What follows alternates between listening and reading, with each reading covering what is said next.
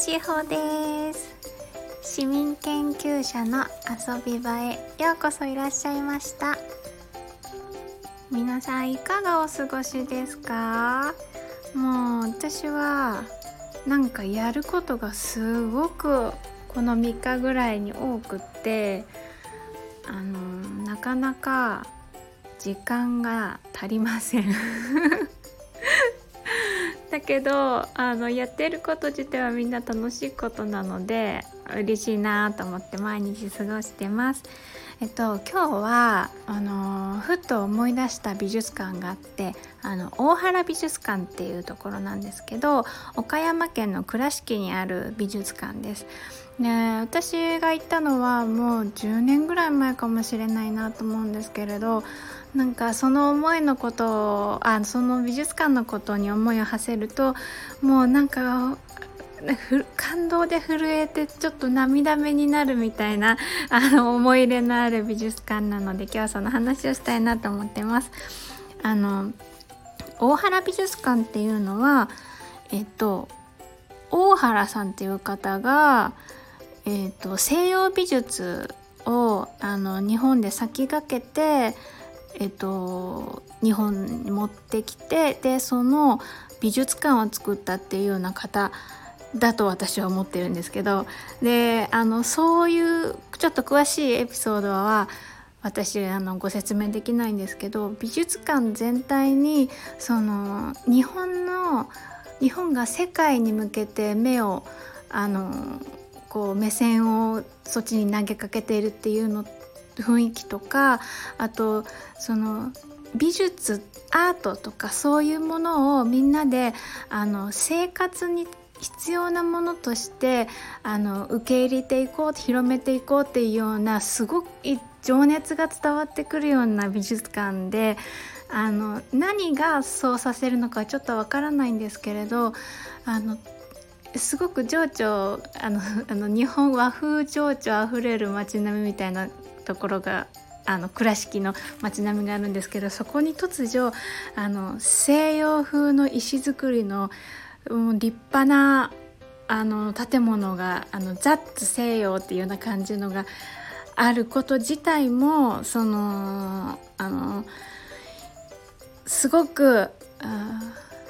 前向きなエネルギーを私は感じたんですよね。それから飾られている作品たちもあの名前知ってる人エル・グレコとかモネとかゴーギャンとかモディリアーニとかピカソとかあのメジャーなかの作家の人たちがたくさん並んでるんですけどその私は作品がどうっていうことよりも、まあ、作品もいいなと思ったものたくさんあったんですけどもう10年経ってもはっきりこう焼き付いているのはこれをあのいろんな思いをして集めた人がいてでそれをあの日本の地元の人たちにあの気軽に見られるようにしようっていう風に動いた人がいるっていう時点で私はもう本当に 泣きそうになってもう今も泣きそうって感じなんですけどもうなんて素晴らしいんだろうっていうことをあの強く思ったのがこの美術館だったんです。今まで美術館自体好きだなって思うところはたくさんあったんですけどそのあの創始者とか成り立ちっていうところにこんなに胸を打たれた美術館は他にはなくてあのもう本当にあのありがとうございましたっていうようなのを言いたいって思います。とってもあの思いの詰まったあの美術館なので是非お好きな方は見ていただきたいなと思ってる美術館です私もねまたあの岡山に行った時には絶対行こうって決めてる美術館ですえーと、そしたらですねあのコメントを頂いてましてすっかりさっぱりあのえっと、遅くなってしまったんですけれどもあのお返事のコーナーをしたいと思います。えっ、と3回前かなえーと、論文が届いたよっていう私が書いた論文がその私の憧れの先生が読んでってくださったっていうようなあのお話をした時のあのコメントいただいてます。えっ、ー、と響きのしっぽさんいつもありがとうございます。あの嬉しさが伝わってきました私までニコニコってニッコリマーク書いてくださってますあありがとうございます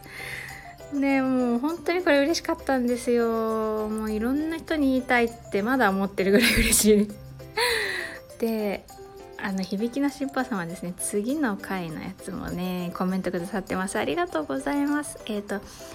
えっと、第3回の煙突町のプペルであの息子が感動したっていう言葉を言ったっていう話をした時なんですけれど、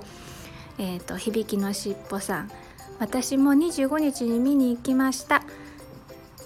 あそうそう私もあの公開日が25日だったので私も公開日に見に行ったんですね。で息子さん幼稚園児なのに感動という言葉や感情がわかるんですね。すごいすごい。そうそう本当に私もその言葉を知ってたとしてもその自分の感情とそれを結びつけてあの自分で出す言葉として出すっていうのがすごくびっくりしました。驚きました。